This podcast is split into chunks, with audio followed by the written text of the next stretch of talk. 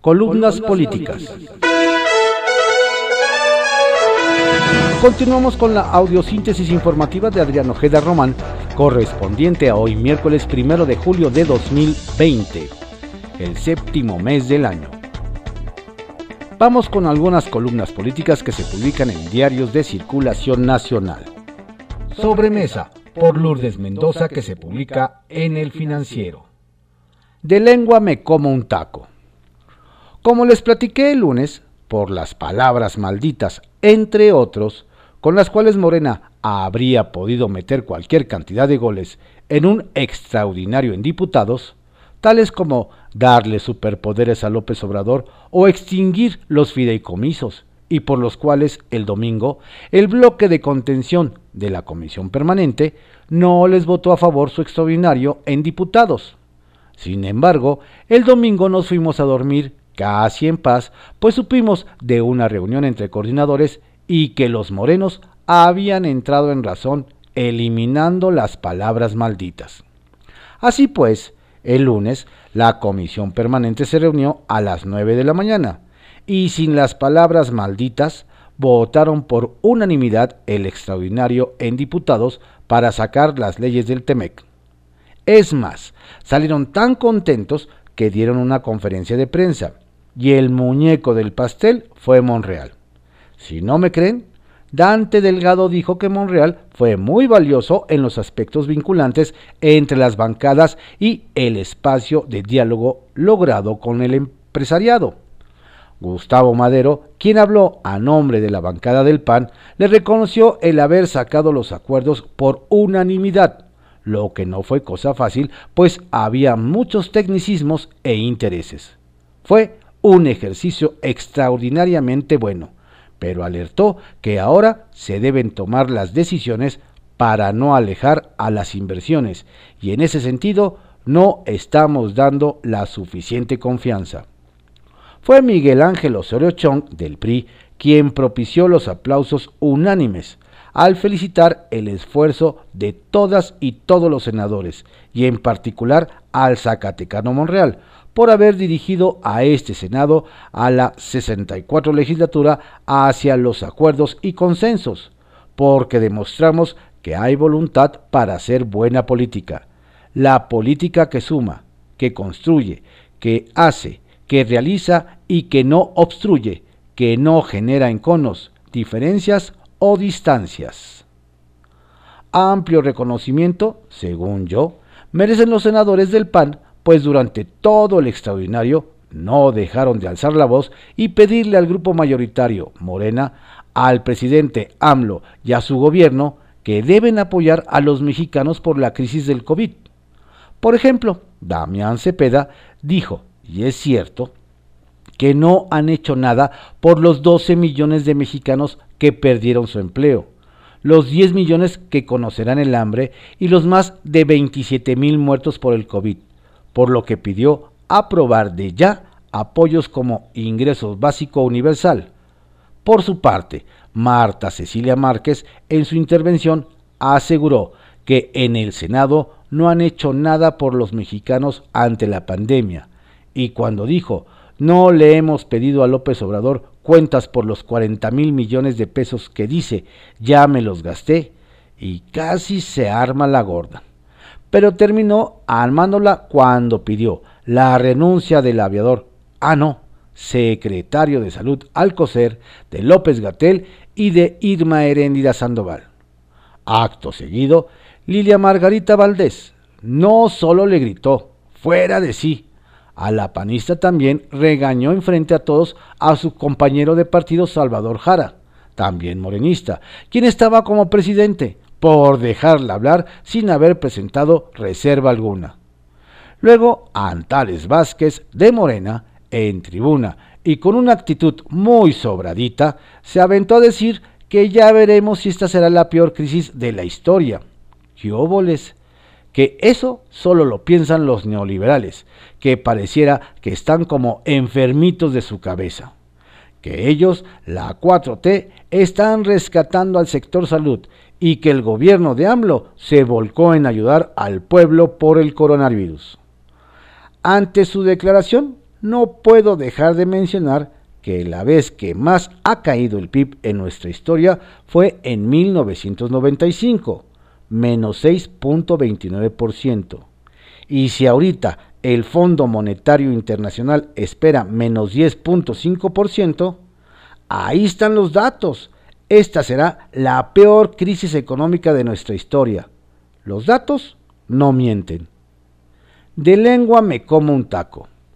Casi medianoche, pero todavía en lunes, la presidenta Mónica Fernández anunció tres acuerdos.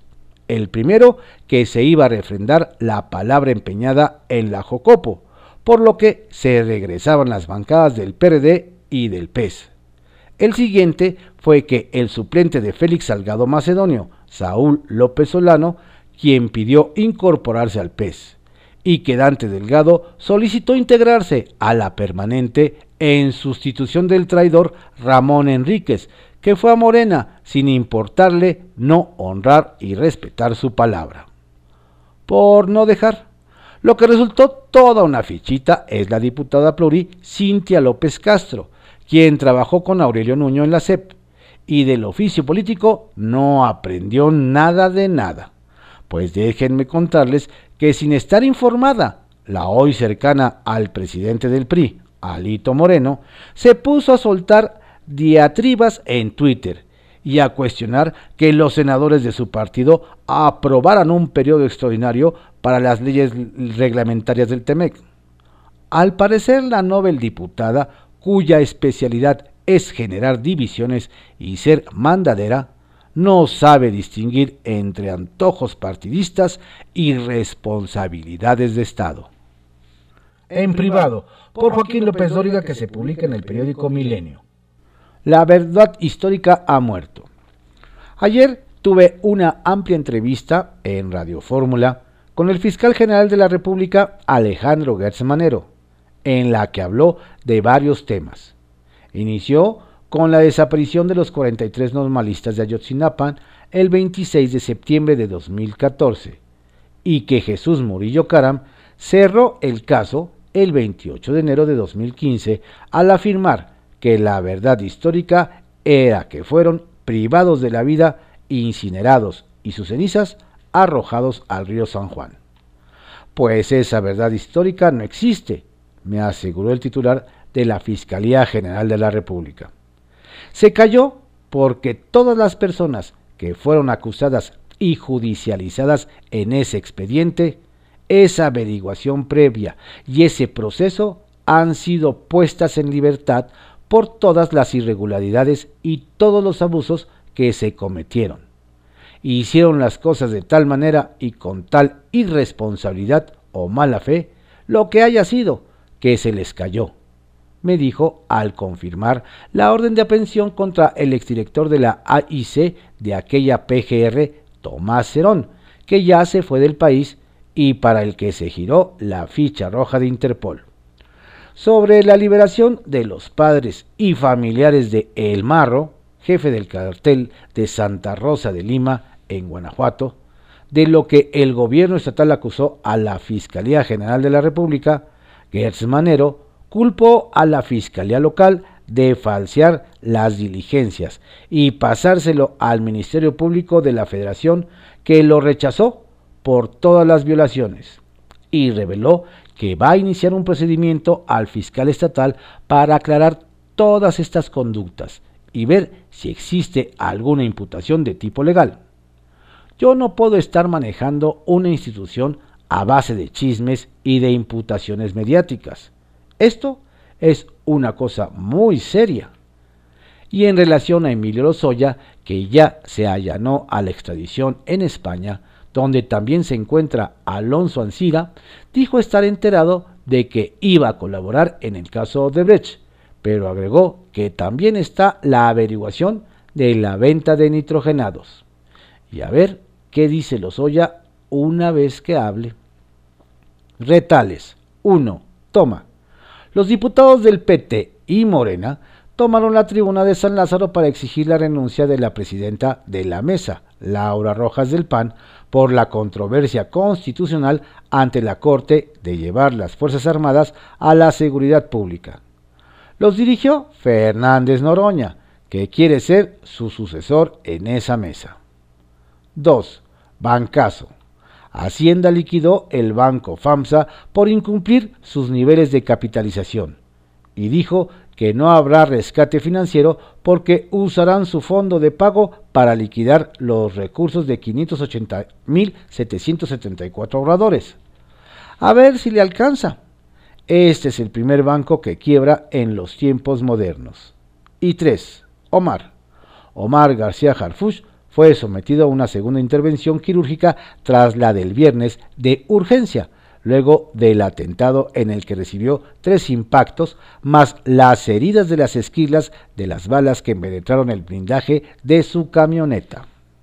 Arsenal, por Francisco Garfias, que se publica en el periódico Excelsior. Poco que celebrar y mucho que lamentar. A dos años del arrollador triunfo de Andrés Manuel López Obrador en las urnas, hay mucho que lamentar y poco que festejar. México es más pobre, más violento, está enfermo, dividido, con desempleo récord y sin expectativas de mejorar. Vivimos bajo el principio de austeridad republicana que ha dejado al gobierno en los puros huesos. No alcanza el espacio para mencionar todos los programas de apoyo que desaparecieron para dar paso a la entrega directa de los recursos. Programas clientelares, pues. Todavía ayer fueron despedidas entre 80 y 100 personas de la Comisión Reguladora de Energía como parte de los ajustes anunciados a los órganos autónomos.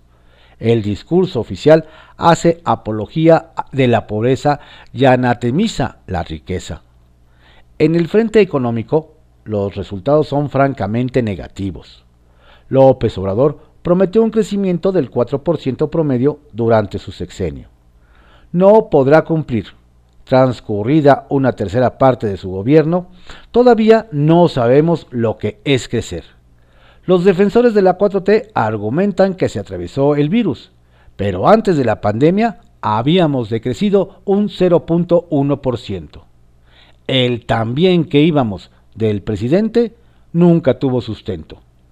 La caída del PIB que se perfila para este año es de más del 10% según el Fondo Monetario Internacional.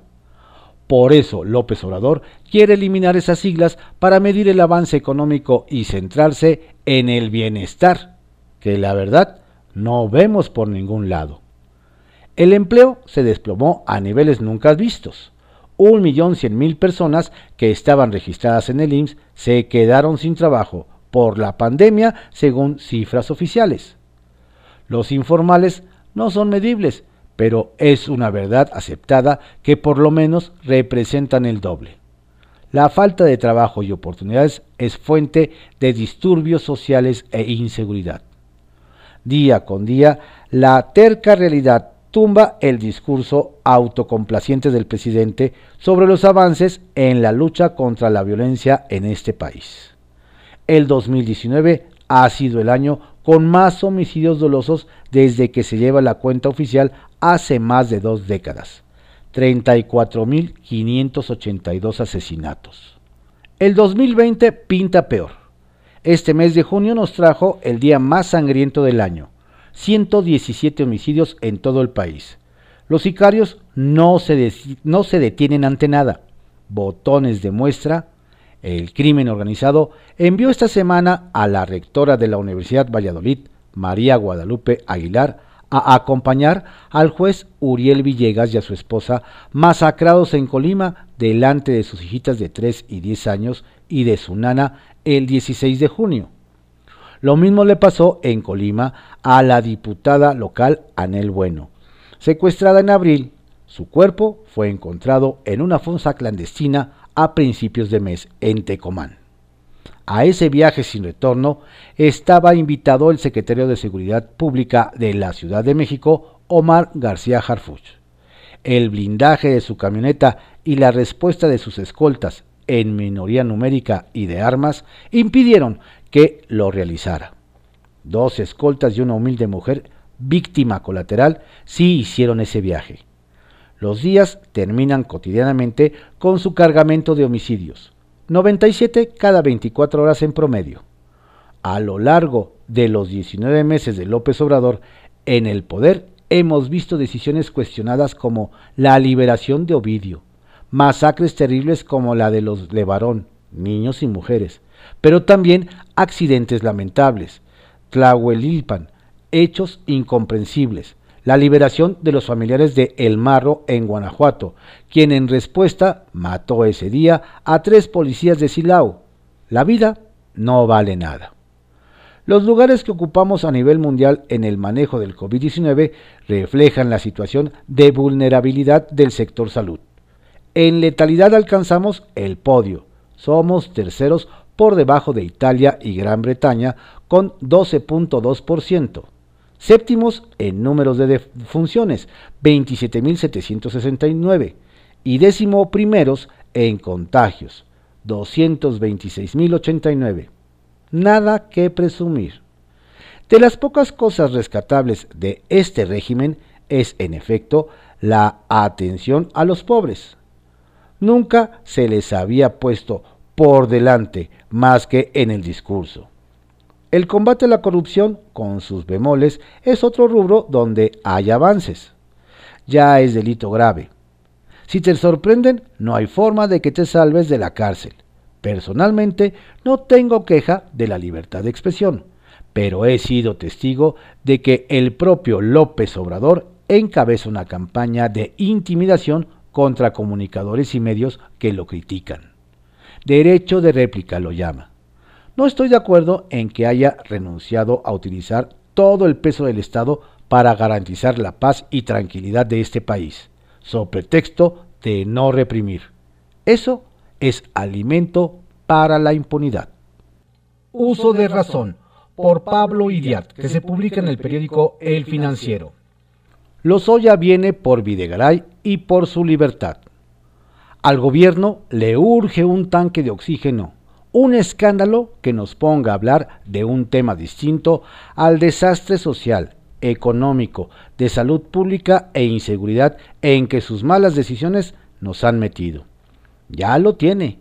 Emilio Lozoya llegó a un acuerdo con la Fiscalía General de la República que encabeza Alejandro Gersmanero y aceptó ser trasladado desde Madrid, donde se encuentra preso, a la Ciudad de México. Aceptó cooperar, dijo ayer, la Fiscalía General de la República.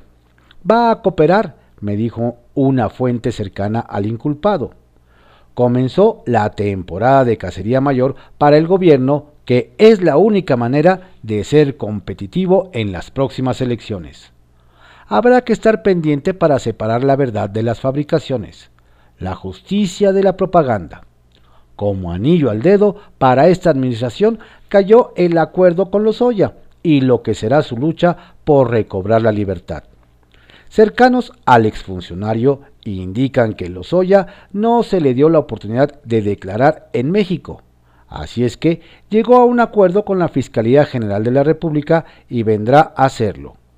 Como se sabe, son dos los temas que tienen preso a Lozoya en Madrid y por los cuales hay orden de aprehensión girada por un juez a solicitud de la Fiscalía General de la República el 28 de mayo de 2019. Uno es la compra de la empresa Agronitrogenados a Altos Hornos de México, que según la acusación fue realizada a sobreprecio y con un daño patrimonial a Pemex, pues habría comprado chatarra a precio de una empresa limpia y productiva. Lo que dirá Lozoya, me explican, es que Pemex compró agronitrogenados por instrucciones del presidente Peña Nieto y del entonces secretario de Hacienda, Luis Videgaray.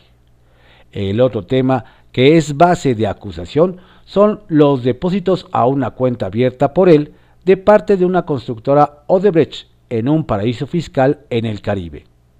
Tal dinero habría servido como cohecho al exdirector de Pemex para obtener contratos de la compañía estatal del petróleo en México. Al respecto, Emilio Lozoya va a decir que ese dinero presuntamente fue para financiar la campaña, presidencial del entonces gobernador del Estado de México, Enrique Peña Nieto. En su descargo va a alegar que la operación se hizo por instrucciones de Luis Videgaray y de gente cercana a él. Personas cercanas a Emilio Lozoya están convencidas de que toda la acusación contra el exfuncionario fue armada, a manera de venganza por el actual director de la Unidad de Inteligencia Financiera de la Secretaría de Hacienda, Santiago Nieto. El actual titular de la UIF, nos comentan, primero quiso entrar a la campaña de José Antonio Mit y no lo recibieron. Luego buscó a Ricardo Anaya y tampoco le abrió la puerta. En el círculo de AMLO encontró acogida y por eso está hoy en ese lugar. Conjeturas aparte, el hecho es que Emilio Lozoya viene a México a colaborar con la Fiscalía General de la República o como eso quisiera ser interpretado. Va a ser maná caído del cielo para el gobierno cuyo partido chapotea en corrupción.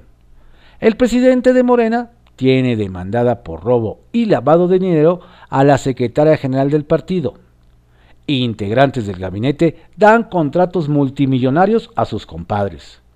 Acumulan propiedades de manera inexplicable. Trafican con instrumentos médicos indispensables para salvar contagiados graves de COVID. Y cerca del 80% de los contratos de obra pública se entregan por dedazo, sin concurso. Lozoya y lo que diga llenará buena parte de la discusión pública intentará borrar el debate, el presente, y nos volcaremos hacia el pasado, hasta las elecciones del próximo año. Salvo que haya una nueva bomba solicitada en el próximo viaje de AMLO a saludar a Donald Trump como recompensa por ir a levantar el brazo para atraer votos mexicoamericanos. Siempre habrá un testigo protegido dispuesto a decir lo que le pidan a cambio de una reducción de condena. En Estados Unidos, el rey Zambada, hermano del Mayo, ya salió libre luego de declarar contra García Luna. En México y en donde sea. Por cierto, Emilio Lozoya Talman, padre del exdirector de Pemex, me dijo hace unos días algo que me quedó dando vueltas. Yo no eduqué criminales. Así como me conoces, me educaron. Y así eduqué. Veremos mucha agua correr bajo el puente.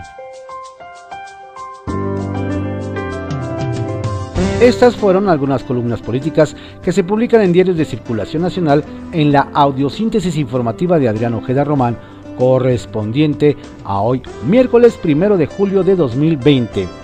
Por favor, cuídese, cuídese mucho, si tiene que salir, hágalo con todas las precauciones habidas y por haber. Y tenga usted un excelente día y un estupendo mes.